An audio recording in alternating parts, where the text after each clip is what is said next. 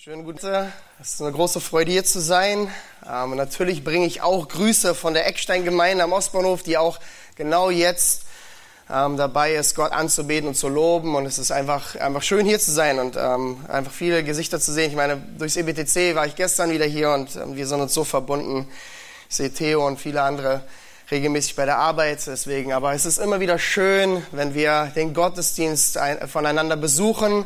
Und als mich Theo vor ein paar Monaten, glaube ich, war es, gefragt hat, war die Entscheidung nicht so schwer. Und ich habe gesagt, natürlich komme ich wieder her. Dann kam die nächste Entscheidung, die zu treffen war, wann passt es denn? Wir wissen alle, unsere Terminkalender sind sehr spannend. Und dann war, nachdem wir den Termin gefunden haben, die nächste Entscheidung, was predige ich eigentlich? Und so merkt man, das Leben irgendwie dreht sich alles um Entscheidungen. Richtig? Immer wieder. Und das von Geburt an. Naja, vielleicht anfangs waren die Entscheidungen noch sehr einfach, wie wir es heute meinen. Aber wir Eltern wissen, dass für ein kleines Kind die Wahl der richtigen Spielsachen, ähm, dem passenden Kuscheltier oder die Farbe von irgendwelchen essentiellen Dingen einfach eine Lebensaufgabe ist, eine Lebensentscheidung. Und da waren ja noch die Eltern, die immer wieder die Entscheidung für einen getroffen haben, ob es einen gefallen hat oder nicht. Umso älter man dann wird, desto mehr Entscheidungen kommen dazu und desto mehr Entscheidungsfreiheiten hat man. All die kleinen und großen Entscheidungen jeden Tag. Immer wieder heißt es in unserem Leben, triff die richtige Entscheidung. Was sind eigentlich die wichtigen Entscheidungen unseres Lebens?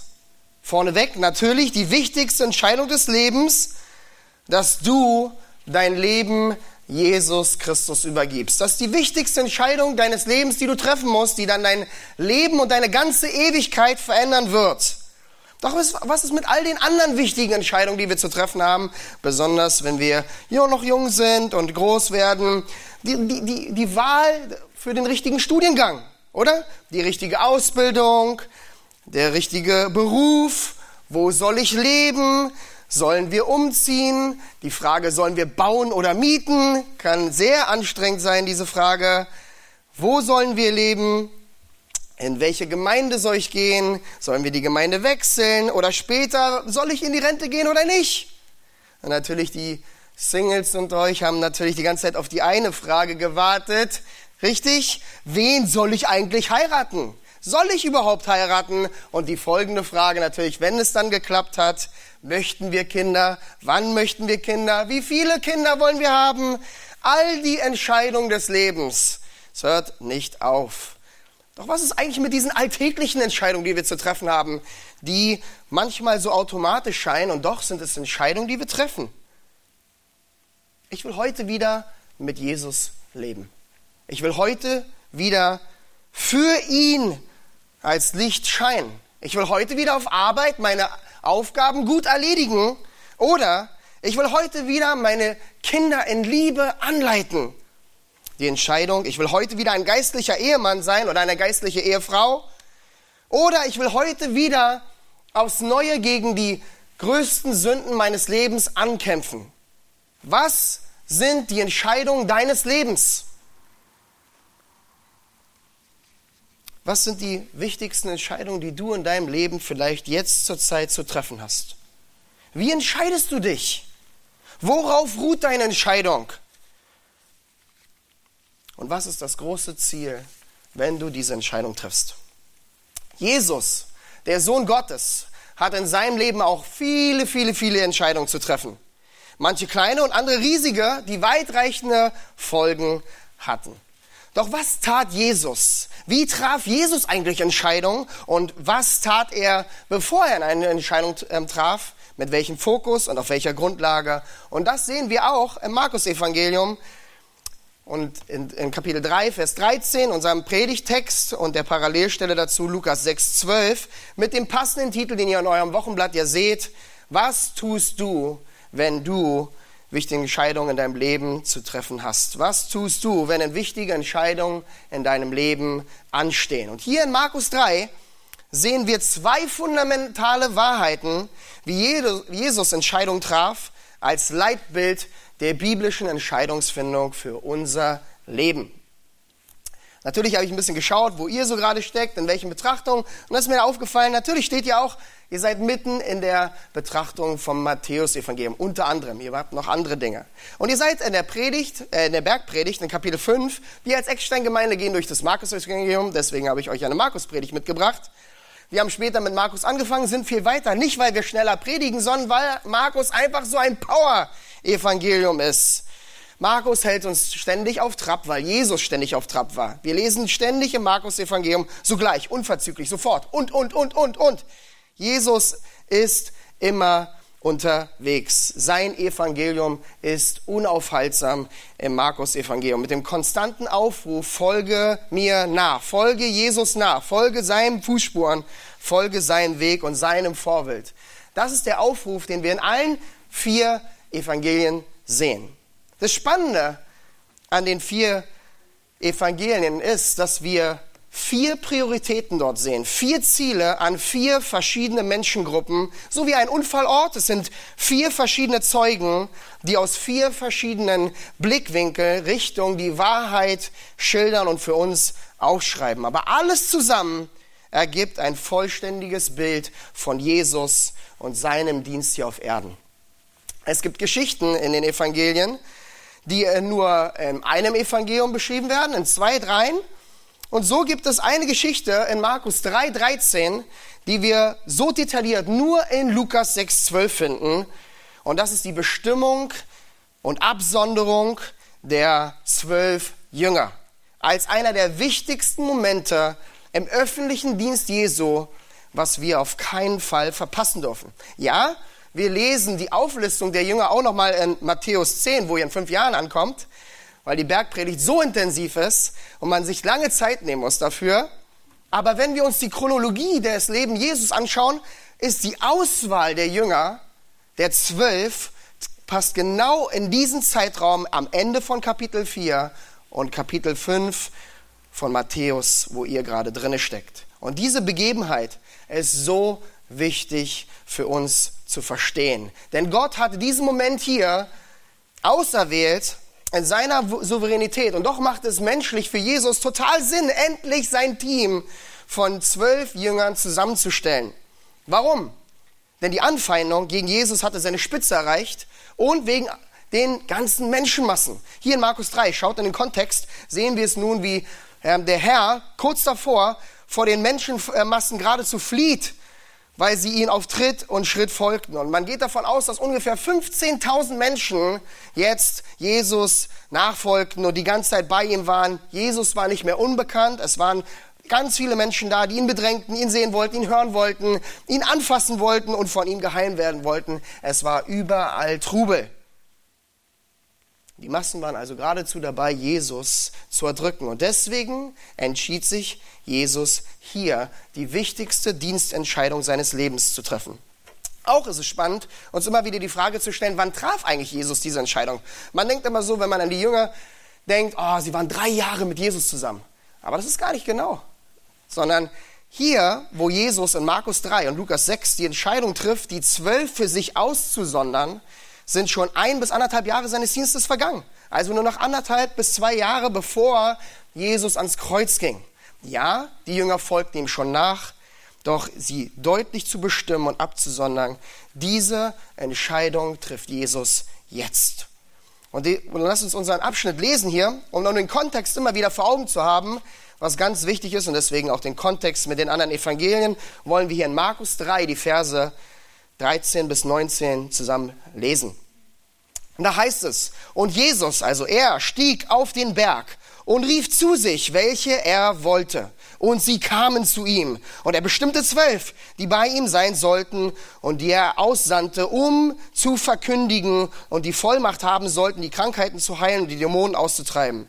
Simon, dem er den Beinamen Petrus gab, und Jakobus, den Sohn des Zebedeus, und Johannes, den Bruder des Jakobus, den er den Beinamen Boanergas gab, das heißt Donnersöhne. Und Andreas, Philippus, Bartholomäus, nicht verwandt, Matthäus, Thomas, Jakobus und den Sohn des Alpheus, Thaddäus, Simon, den Kananiter und Judas Iskariot, der ihn auch verriet. So beschreibt Gottes Wort die Auswahl der zwölf als einer der wichtigsten Dienstentscheidungen Jesu. Doch bevor Jesus diese Entscheidung hier traf, wer sollten die zwölf sein? Tut er etwas, was wir niemals überlesen dürfen? Und das bringt uns zu unserer ersten fundamentalen Wahrheit, wie Jesus seine Entscheidung in seinem Leben traf, als Leitbild der biblischen Entscheidungsfindung für uns. Und die erste Wahrheit ist, Jesus war dauerhaft im Gebet. Jesus war dauerhaft im Gebet. Und wir wollen heute Morgen wirklich nur in Markus 3 die Verse 13a, den Vers 13a betrachten. Und der lautet, und er stieg auf den Berg. Das ist der eigentliche Predigtext heute Morgen. Und die meisten haben gleich hochgeguckt und gesagt, jetzt ist der Gastprediger vollkommen übergeschnappt. Ja, ein halber Vers?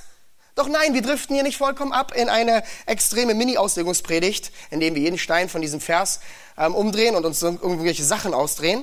Doch dieser Vers ist so entscheidend hier in Markus, den wir im ganzen Kontext betrachten dürfen. Und ich, als ich diese Predigt so vorbereitet habe, ähm, die letzten Wochen, habe ich so gedacht, es ist so schön manchmal, sich nur ein Halbvers in Gottes Wort anzuschauen, im Kontext des ganzen Geschehen und darüber nicht nur einen Sonntag, sondern eine Woche nachzusinnen. Und das ist so wichtig zu erkennen. Also, Vers 13a.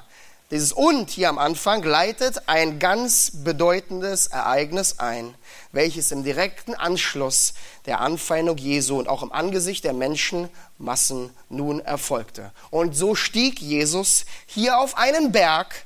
Es wird nicht berichtet, welcher Berg das ist, aber im Kapernaum gab es viele Berge und deswegen kann es genau der Berg sein, wo er die Bergpredigt hielt in Matthäus 5 bis 7. Wichtig ist nur, Jesus stieg auf diesen Berg, um alleine zu sein. Was hatte ich vorher gesagt? 15.000 Menschen waren um ihn rum den ganzen Tag. Deswegen kann man auch verstehen, dass Jesus mal ein bisschen Ruhe brauchte. Und was ist nicht besser, als auf einen Berg zu steigen, wo keiner ist und einfach für sich zu sein? Doch was passierte? auf diesem Berg. Und wie gesagt, wir brauchen uns nichts aus den Fingern saugen, uns überlegen, sondern wir schauen einfach in den Kontext in Lukas 6, Vers 12. Und Dr. Lukas ist meistens sehr genau in dem, was er aufschreibt, der uns nun mehr Licht in diese Begebenheit gibt. Da sagt Lukas in 6, Vers 12, und es geschah, aber in jenen Tagen, dass Jesus hinausging auf den Berg. Okay, so weit, so gut. Um was zu tun? Um zu beten. Und wie lange? Und er verharrte die Nacht hindurch im Gebet zu Gott. Und diese Lektion hier ist so wichtig für uns alle, so praktisch und so hilfreich, denn Jesus zeigt uns hier die absolute Wichtigkeit des Gebets, gerade im Angesicht der wichtigsten Entscheidungen des Lebens, direkt vor der Auswahl der zwölf Jünger. Und vielleicht denken die meisten von euch, ach, Jesus hat gebetet. Ja, das habe ich schon oft gehört und das habe ich auch immer wieder gelesen. Was ist eigentlich so toll daran? Aber vielleicht hast du dir noch nie die zentrale Frage gestellt, warum betete Jesus eigentlich überhaupt? Ich meine, er ist doch der Sohn Gottes. Er ist perfekt, er ist Gott selbst. Wozu das Gebet? Wieso war für ihn das Gebet so wichtig? Und dazu nochmal die nächste Frage, weil wir ja ganz genau die Bibel lesen wollen. Wann berichtet uns eigentlich Gottes Wort? Wann Jesus betete oder vor welchen Ereignissen, bei welchen Ereignissen? Und das ist so wichtig für uns zu verstehen. Betete Jesus also weil es sich als Sohn Gottes einfach gehört zu beten. Ja, weil es gut aussieht vor den Menschen. Ich bin der Sohn Gottes, ich muss beten. Betete Jesus, weil er den Willen Gottes verändern wollte.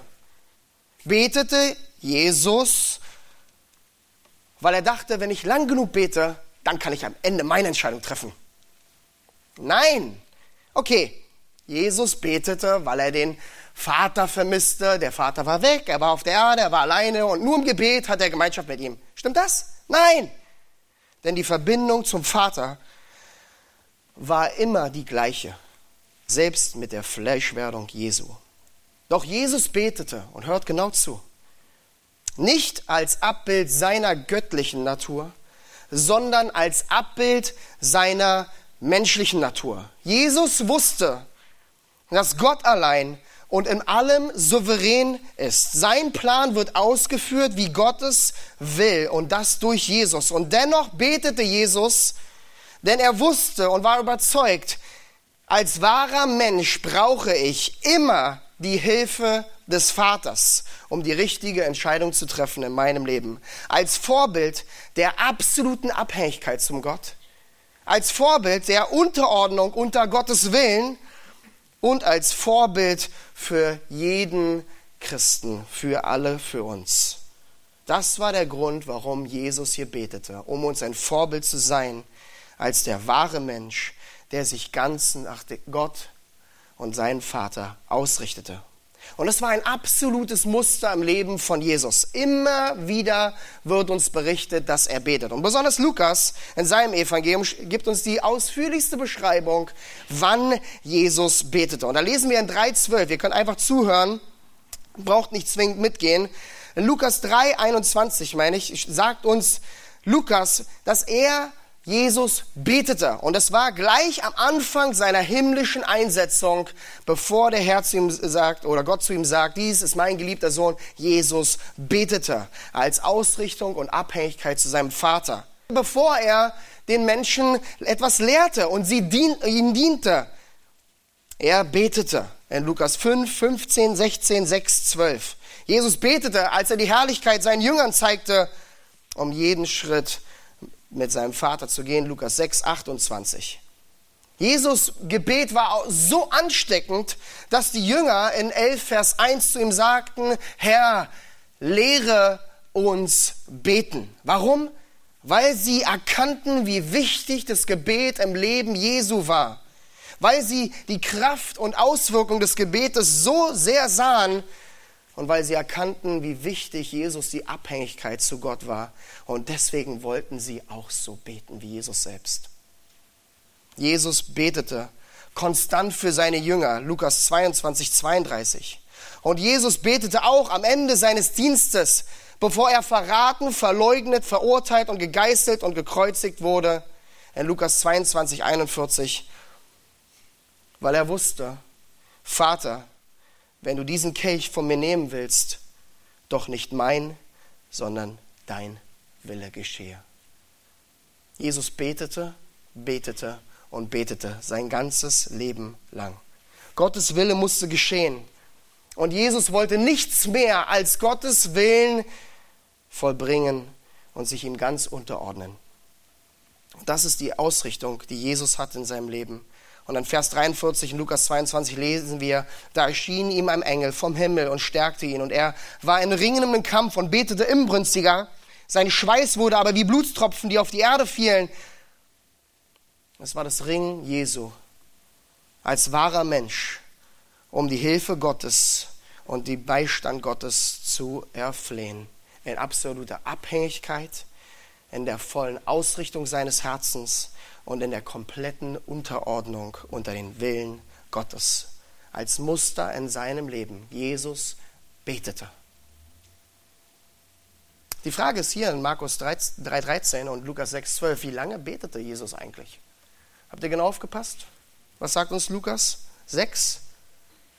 Die ganze Nacht.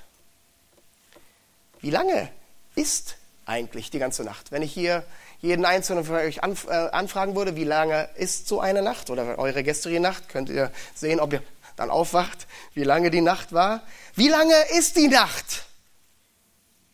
Zur damaligen Zeit war die ganze Nacht von 8 bis circa 6 Uhr morgens. 8 Uhr abends bis 6 Uhr morgens. Also ungefähr 10 Stunden. 10 Stunden betete Jesus hier durch die Nacht. Und er macht es nicht wie wir, 30 Minuten beten, dann neuneinhalb Stunden darüber meditieren im tiefen Schlaf. Nein, Jesus betete.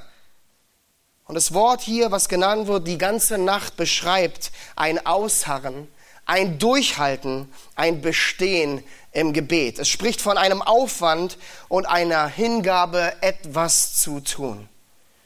Und es ist das einzige Mal in den ganzen vier Evangelien, dass uns ganz explizit gesagt wird, dass Jesus durch die ganze Nacht betete. Und das Ganze zehn Stunden. Ich habe mir die Frage gestellt, manche schlafen von uns noch nicht mal zehn Stunden. Jesus betete zehn Stunden. Doch warum eigentlich dieser Aufwand? Warum diese zehn Stunden hier beten? Warum dieses Ausharren? Warum diese Hingabe fürs Gebet? Weil Jesus einer der wichtigsten Entscheidungen bevorstand. Die Auswahl der Zwölf. Welche zwölf Männer sollte er auserwählen? In dem Wissen, dass er bald sterben würde und nicht mehr viel Zeit hatte. Wer sollen die zwölf sein, die mich in meiner ähm, verbleibenden Zeit mir nachfolgen, in die ich mich hinein investiere, die den Weg mit dir gehen, mit mir gehen, ganz eng bis zu meinem Tod und danach den Weg weitergehen bis in ihren Tod. Die Auswahl der zwölf Jünger als die wichtigste Dienstentscheidung Jesu, die Jüngerschaft. Und so betete Jesus hier durch die ganze Nacht. Und das Griechische sagt nicht nur, dass es ein Gebet mit Gott war, sondern es sagt im Griechischen, es war ein Gebet Gottes. Es war also ein perfektes Gebet der Dreieinigkeit Gottes, zehn Stunden, die ganze Nacht hindurch, in absoluter Einheit und Übereinstimmung in der Dreieinigkeit Gottes. Für die wichtigste Dienstentscheidung Jesu. Leute, wenn also der Sohn Gottes, Jesus Christus, der perfekt und sündlos ist, zehn Stunden durch die Nacht betete und das in Ausharren im Angesicht dieser großen Entscheidung, wie viel mehr müssen wir, die schwachen, sündigen und geschaffenen Wesen, beten, gerade wenn es um die wichtigsten Entscheidungen unseres Lebens geht. Wie viel mehr müssen wir die Abhängigkeit und die Ausrichtung auf Gott suchen? Wie es auch Charles Spurgeon so klar sagte, obwohl Jesus doch so unendlich viel besser ohne Gebet handeln hätte können als wir, betete er, betete er doch so viel mehr, als wir es tun. Wie sieht es also in deinem Gebetsleben aus? Die grundsätzliche Frage in allen Bereichen deines Lebens, fragst du Gott, bevor du irgendetwas tust? Gerade wenn es um die wichtigsten Entscheidungen deines Lebens geht, betest du zu ihm.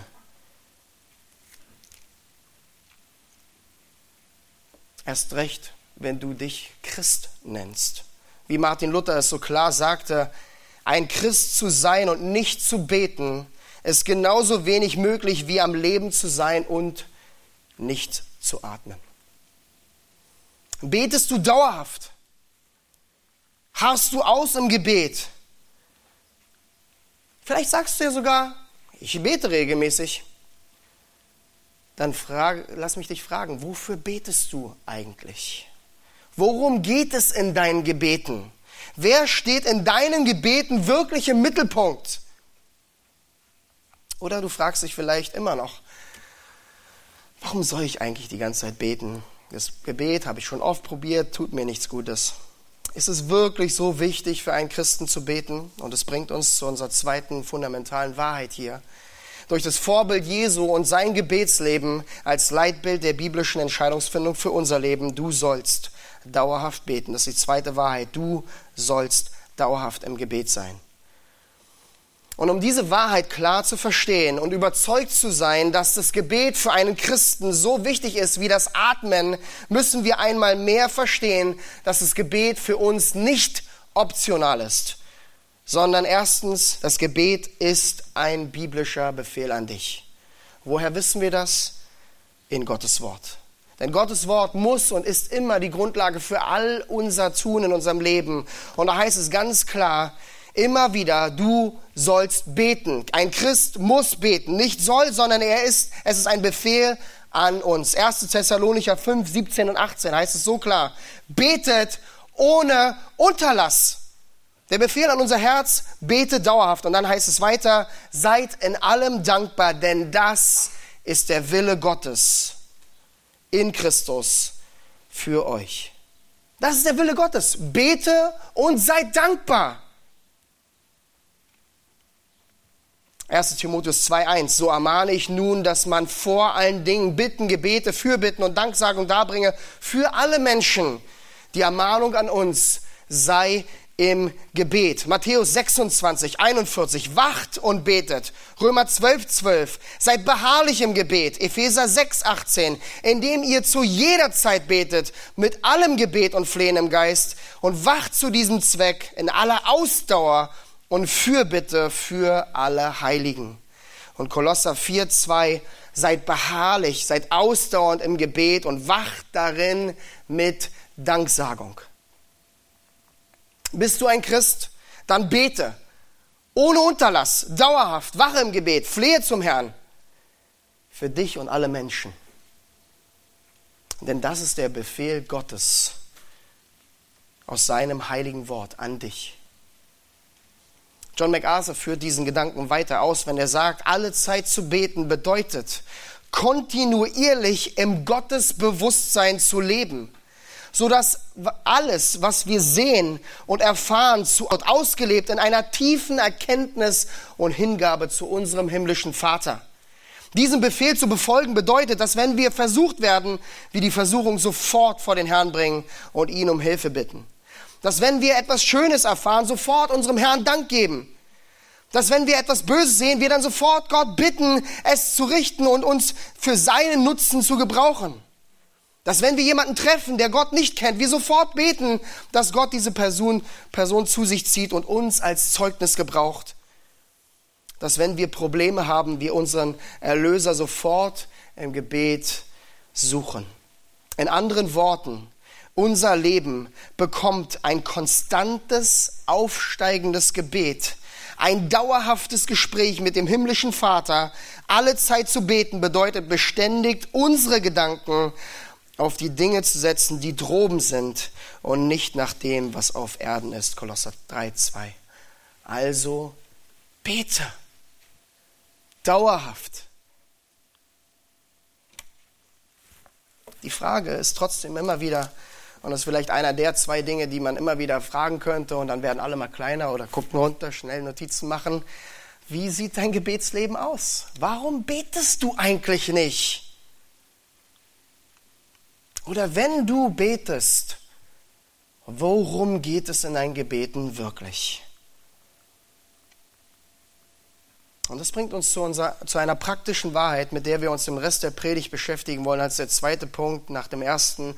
Du sollst dauerhaft beten als der biblische Befehl Gottes. Und der zweite Punkt ist hier, das Gebet zeigt deine wahre Ausrichtung deines Herzens. Das Gebet zeigt die wahre Ausrichtung deines Herzens. Denn die Frage beim Gebetsleben oder beim Gebet, gerade im Angesicht der Entscheidung, die sich immer wieder aufdrängt, ist, warum betest du eigentlich überhaupt? Oder was willst du eigentlich durch dein Gebet ausdrücken? Was ist es, was du willst, wenn wir beten? Gerade wenn es um Scheidung geht.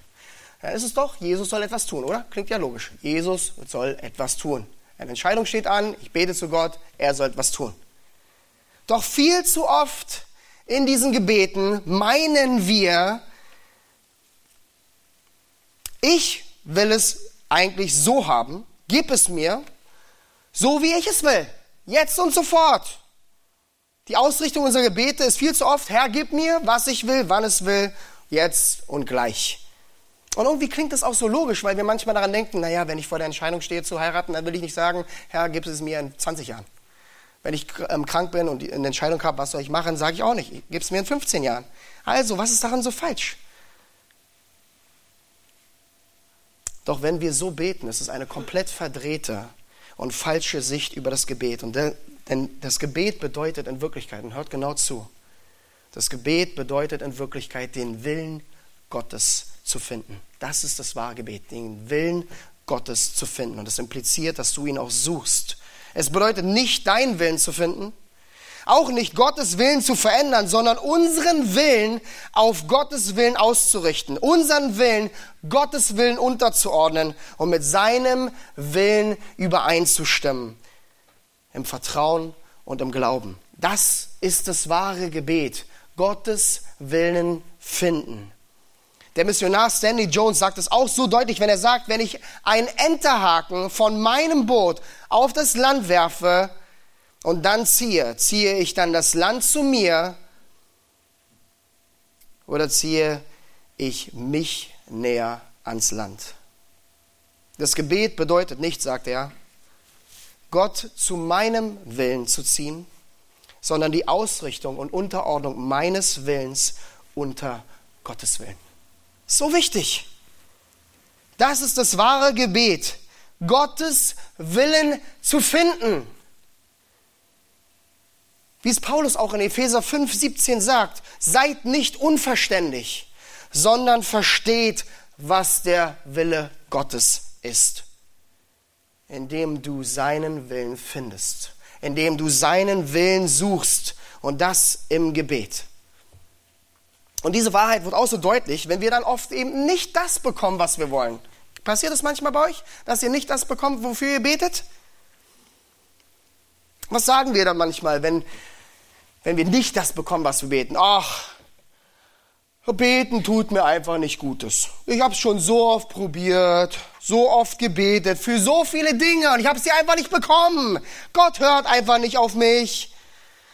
Es ist so an, anstrengend. Gott hört einfach nicht auf meine Gebete. Ich lasse es einfach sein. Es funktioniert nicht so, wie es bei anderen funktioniert. Doch nehmen wir mal an, jedes Mal, jedes Mal, wenn du betest, erscheint auf einmal in deiner Hosentasche ein 20-Euro-Schein. Jedes Mal. Was würde dann passieren? Alle würden sagen, auf zu predigen. Wir müssen beten. Es würde dann heißen, Schatz, können wir zum Restaurant gehen? Lass mich kurz beten. Ja, die Kinder brauchen neue Hosen. Lass mich beten. Schatz, wir brauchen ein neues Auto. Wir haben jetzt vier Kinder. Lass mich die ganze Nacht tausendmal beten. Was ist auf einmal los? Wir sind alle super Beter. Warum? Weil wir das bekommen, was wir wollen und wir sehen sofort die Frucht. Doch das ist das Kernproblem unseres Verständnisses vom Gebet. Denn beim Gebet, Leute, geht es nicht darum, dass du das bekommst, was du willst, sondern beim Gebet geht es darum, dass Gott bekommt, was er will. Lass mich das nochmal sagen. Beim Gebet geht es nicht darum, dass du bekommst, was du willst, sondern dass Gott bekommt, was er will. Das bedeutet es, den Willen Gottes zu finden. Arthur Pink führt auch diesen Gedanken weiter aus, wenn er sagt, die vorherrschende Meinung unter Christen scheint zu sein, dass man vor Gott tritt im Gebet und ihn um etwas bittet, was man möchte. Und dass man dann erwartet, dass Gott es einem auch sofort gibt, so wie man es erbeten hat. Doch Arthur Pink sagt, aber nein, das ist eine höchst verunehrende und entwürdigende Vorstellung von Gott denn das reduziert Gott zu einem Diener, zu deinem Diener. Er tut, was wir ihm befehlen, führt aus, was wir sagen, unsere Bedürfnisse und gibt uns nach all unserem Verlangen. Aber das ist nicht das Gebet, sagt er. Das Gebet ist ein Kommen zu Gott, indem wir ihm unsere Not bringen, indem wir ihm unseren Weg überlassen und indem wir uns voll und ganz auf ihn verlassen dass er es ausführen wird, wie er es als Bestes vorgesehen hat. Das bedeutet es, den Willen Gottes zu finden, damit Gott bekommt, was er will, gerade im Hinblick auf die wichtigsten Entscheidungen unseres Lebens. Das ist das wahre Gebet. Das ist das wahre Gebet. Und die Frage ist hier immer wieder, wie können wir so beten? Wie kann ich beten, dass Gott das bekommt, was er will? Wie kann ich Gottes Willen finden und darin auch ruhen und mich freuen? Und Leute, es fängt immer wieder bei deinem Gottesverständnis an. Da muss alles anfangen bei deinem Gottesverständnis, richtig? Denn Gott ist was? Perfekt, oder? Gott ist perfekt, nicht du. Gott ist souverän, nicht du. Gott ist allwissend, allmächtig, allgegenwärtig. Gott ist all, all, all. Nicht du. Warum stützt du dich also auf dein Gewissen, auf deinen Willen, wenn du betest? Oder warum betest du überhaupt nicht? Und wenn es dann nicht so läuft in deinem Leben oder wenn Dinge passieren, die du nicht so toll findest, eher als negativ ansiehst oder als falsch, wer hat dann oft Schuld? Doch Leute, das passiert nur, weil dein Herz nicht auf den perfekten Gott ausgerichtet ist. Nicht auf seinen Willen, nicht darauf, was er bekommen soll, sondern auf dich. Und hier liegt eine andere Riesengefahr unseres Lebens des Werten. Wir kennen es doch so. Meine Kinder sind Punkt, Punkt, Punkt. Meine Krankheit ist Punkt, Punkt, Punkt. Meine Arbeitsstelle, mein Ehepartner. Diese Entscheidung war, mein Leben ist gut oder schlecht, oder? Ich habe den falschen Ehemann, ich habe die falschen Kinder, die falsche Arbeit. Wir sind so oft in unserem Leben so negativ, so negativ. Und vielen, wir, wir tun es so oft.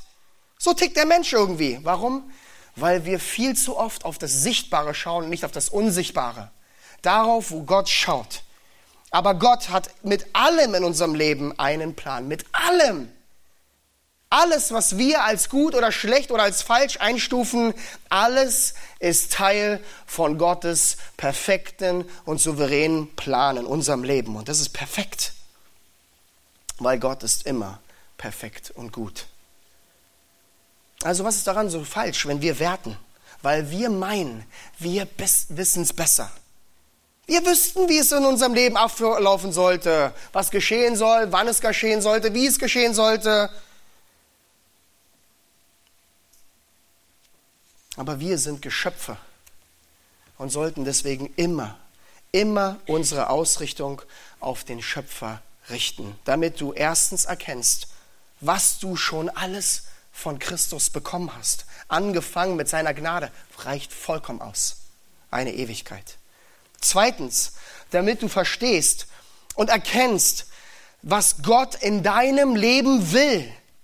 Seinen Willen finden. Und drittens, damit du nicht nur akzeptierst, was du hast, sondern dich darin freust und zufrieden bist, weil du weißt, Gott macht es immer am besten. Denn er ist der perfekte Allgott. Heute, morgen und in Ewigkeit. Und Römer 8, 26, 27, eine Stelle, die so deutlich darüber spricht, über unser Gebetsleben, wie der Herr für uns wirkt, sagt so klar, wenn Paulus spricht hier geistgeleitet, ebenso kommt aber auch der Geist unseren Schwachheiten zur Hilfe, denn wir wissen nicht, was wir beten sollen, wie sich's gebührt. Aber der Geist selbst tritt für uns ein mit unaussprechlichen Seufzern, der aber die Herzen erforscht, weiß, was das Trachten des Geistes ist, denn er tritt so für die Heiligen ein, wie es Gott entspricht. Und dann wissen wir alle, was, wie es in Vers 28 weitergeht, oder? Leute, wir wissen so oft nicht, wie oder für was wir genau beten sollen, oder? Ist es nicht so? Oft wissen wir es nicht genau. Ja, wir beten für eine Sache, wir wissen aber nicht genau, ja, und dann sagen wir am Ende, so wie du willst, Herr. Ist vielleicht eine Floskel geworden, aber ich hoffe, wir, wir, wir sagen das wirklich aus ganzem Herzen. Doch Gott, und es ist so wichtig für uns, immer wieder uns vor Augen zu führen, Gott wird seinen Plan in unserem Leben ausführen. Immer. Und sein Plan ist immer gut. Immer. Er ist perfekt und gut. Gott hat nicht in deinem Leben den ersten Fehler in der Menschheitsgeschichte gemacht. Nein, Gott ist immer perfekt. Wenn du also betest, und das ist so wichtig für uns, wenn du also betest, bekommst du immer das Beste. Wir sagen, immer das Beste? Ja, weil es von Gott kommt und er immer das Beste für dich im Sinn hat, weil er perfekt ist, nach seinem souveränen Plan und nach seinem göttlichen Plan.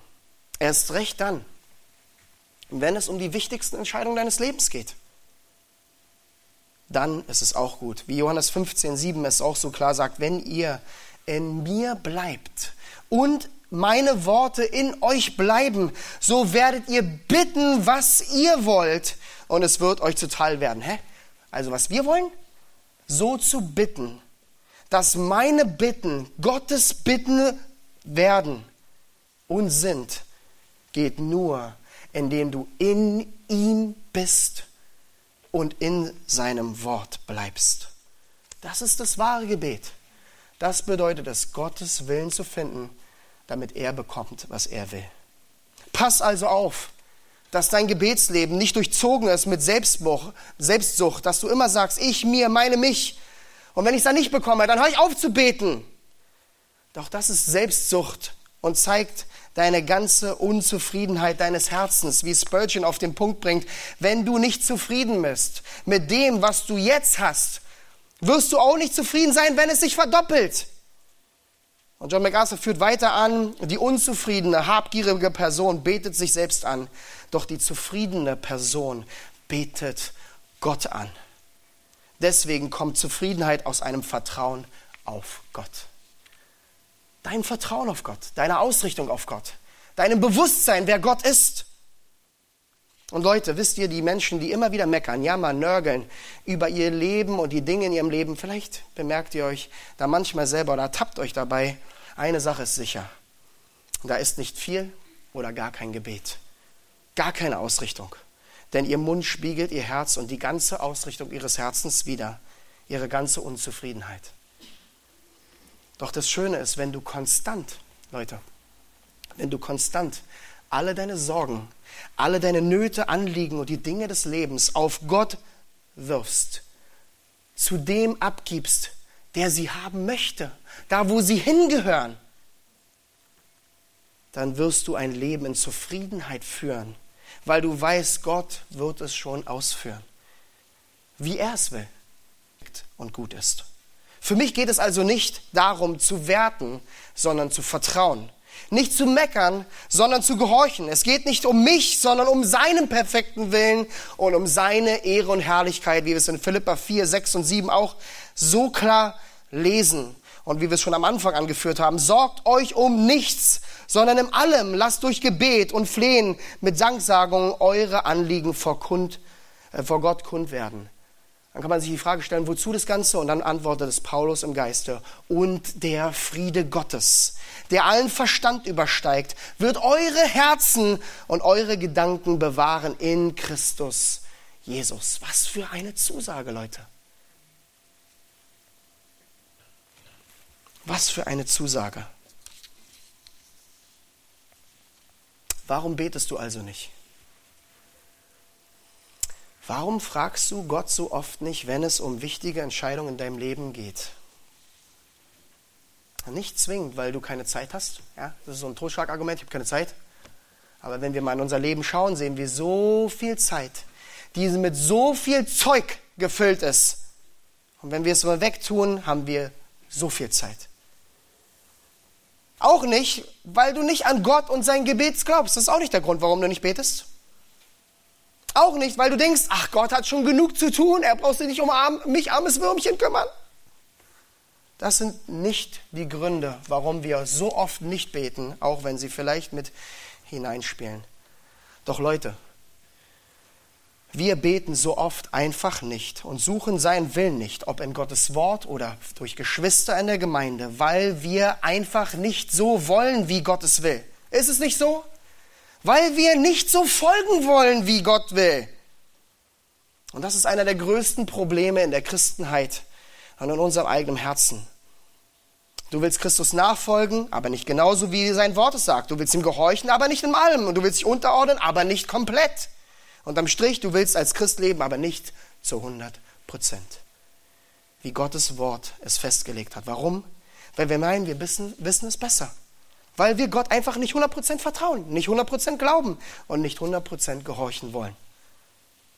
Weil wir meinen, wir wissen es besser, weil wir unseren Willen finden wollen und weil wir es ja immer wissen, wie es eigentlich geht. Und nicht, dass wir es 100% schaffen würden, aber dass du die Ausrichtung in deinem Herz auf Gott hast, weil du weißt, er allein ist perfekt, ich nicht. Und deswegen bleibe ich bei ihm. Und es kommt immer aus diesem verdrehten Gottesbild. Denn eine Sache müssen wir so klar verstehen. Gott liebt seine Kinder. Gott liebt dich als sein auserwähltes Kind. Er wüsste für dich. Auch wenn du es nicht zu 100% verstehst oder sogar es als nicht so toll oder vielleicht sogar falsch ansiehst, wie es momentan in deinem Leben ist, trotzdem, ja trotzdem, vertraue auf Gott, weil es eben nicht um deinen Willen geht, sondern um Gottes Willen.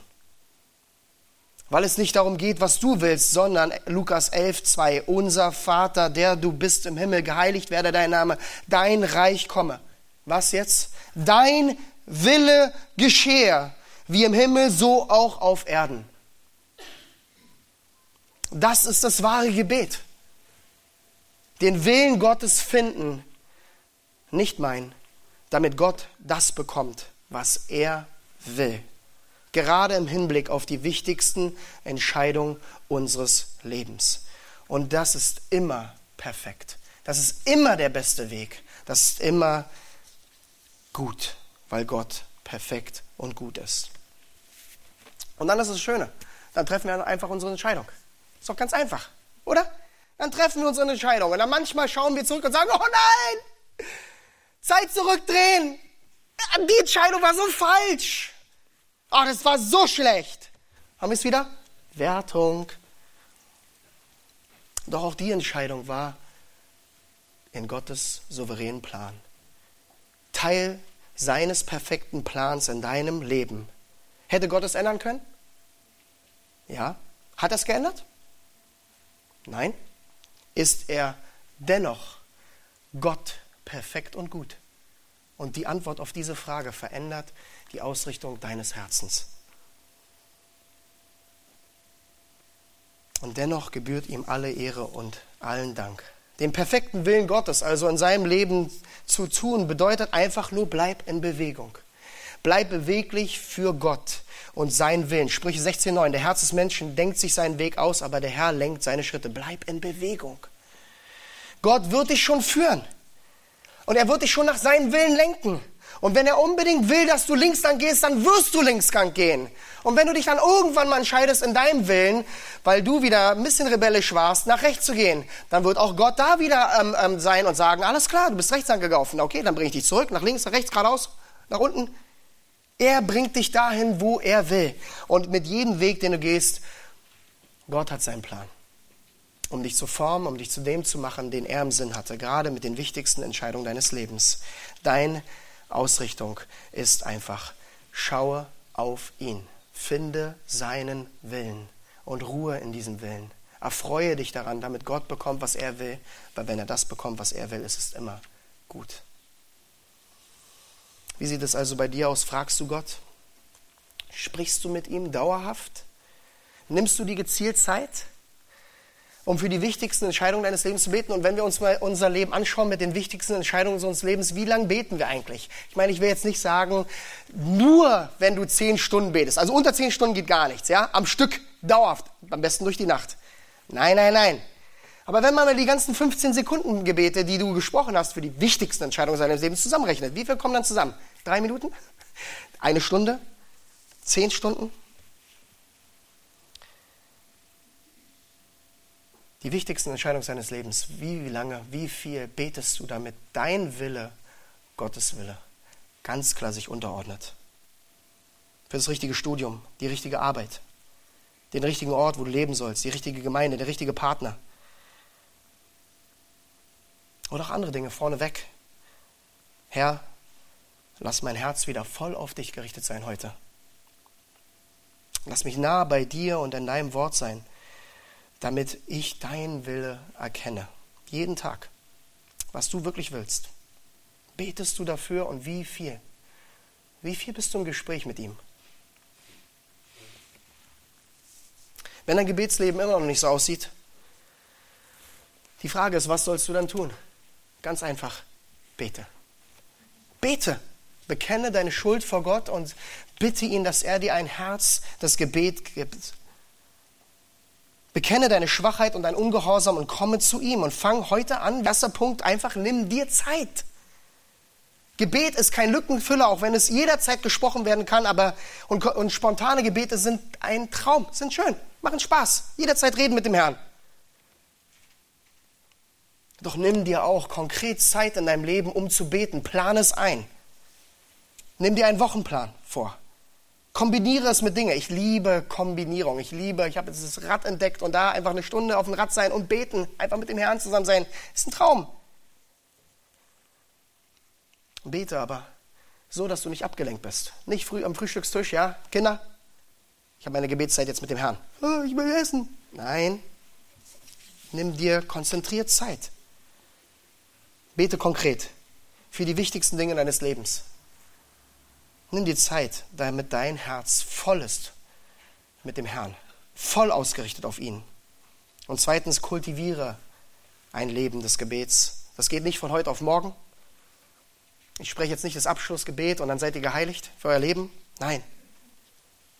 Aber umso mehr du betest in deinem Leben, desto mehr wirst du den Herrn in deinem Leben erleben und sehen.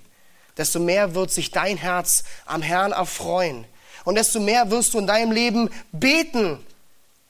Also lass das Radio aus und bete. Lass den Kasten aus und bete. Lass die Musik aus und bete. Bete, bete, bete überall, zu jeder Zeit, ohne Unterlass. Wenn du am Schreibtisch sitzt, bete. Bevor du in ein Gespräch gehst, bete. Bevor du zur Arbeit gehst, bete. Bevor du aufstehst, bete. Bevor du in die Gemeinde gehst, bevor du in der Gemeinde dienst, bete, bete, bete. Wie das Atmen. Warum? Das ist auch das Lied, was wir nach, danach hören werden. Denn Gott hört alles. Es ist so schön, Leute. Er hört alles. Er hört all unser Schreien, all unser Rufen.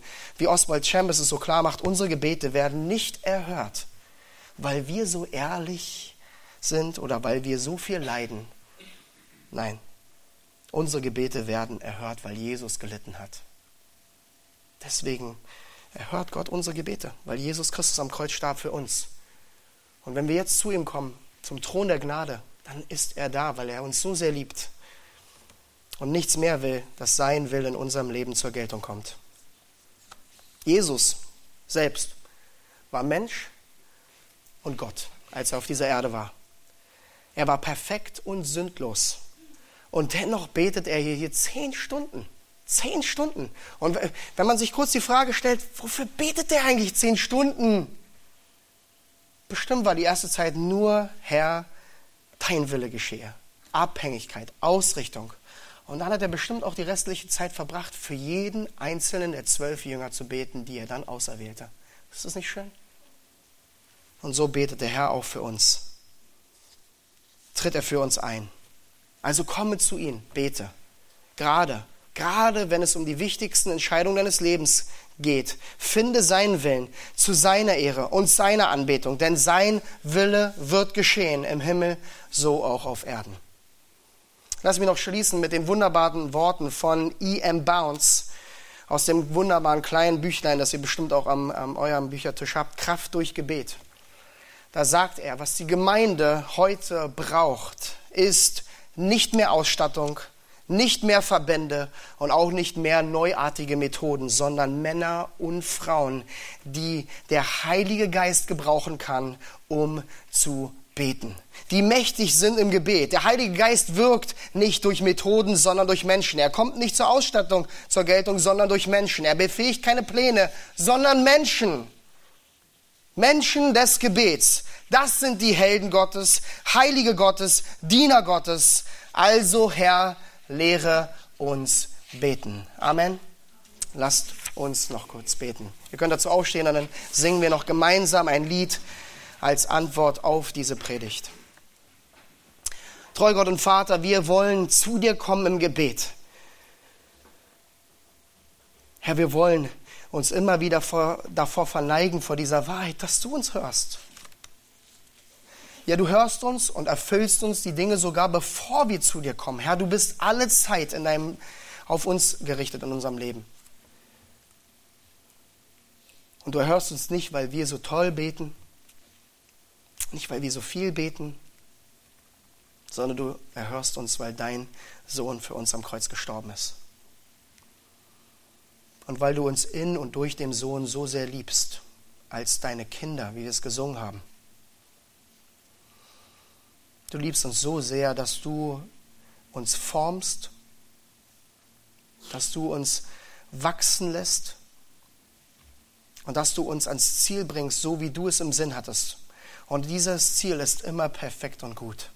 Herr, schenke uns dieses Herz, diese Ausrichtung des Herzens, indem wir dem Vorbild Jesu nacheifern in unserem Leben, indem wir dauerhaft beten ja, wenn es um die wichtigsten Entscheidungen des Lebens geht, aber doch jeden Tag. Jeden Tag, dass wir jeden Tag die richtigen Entscheidungen treffen. Nicht wie wir es meinen, nicht wie unser Fleisch es uns sagt, sondern wie deines, dein Wort es uns sagt, wie dein Geist sich in uns verwendet und wie es deinem Willen entspricht. Schenke, dass wir uns gegenseitig anregen zum Gebet, dass wir zusammen beten, dass wir uns ermuntern und anfachen im Gebet, dass wir aneinander erkennen, wie wunderbar das Gebet ist. Herr, lehre uns beten, wie dein Wort es sagt damit wir nah bei dir sind. Nah in dir bleiben, in deinem Wort bleiben und wirklich nach deinem Willen beten. Dass wir deinen Willen finden, weil wir daran gefallen haben, dass du das bekommst, was du willst, weil wir wissen, das ist perfekt, das ist gut. Und das bringt dir am meisten Anbetung und Ehre. Leben, dir alle Anbetung und Ehre bringen, weil wir wissen, du kommst ans Ziel. Du machst alles gut. Danke für die Erinnerung. Danke für die Ausrichtung, für die Ermunterung, dass du Gebete erhörst. Dir sei alle Ehre. In Jesu Namen. Amen.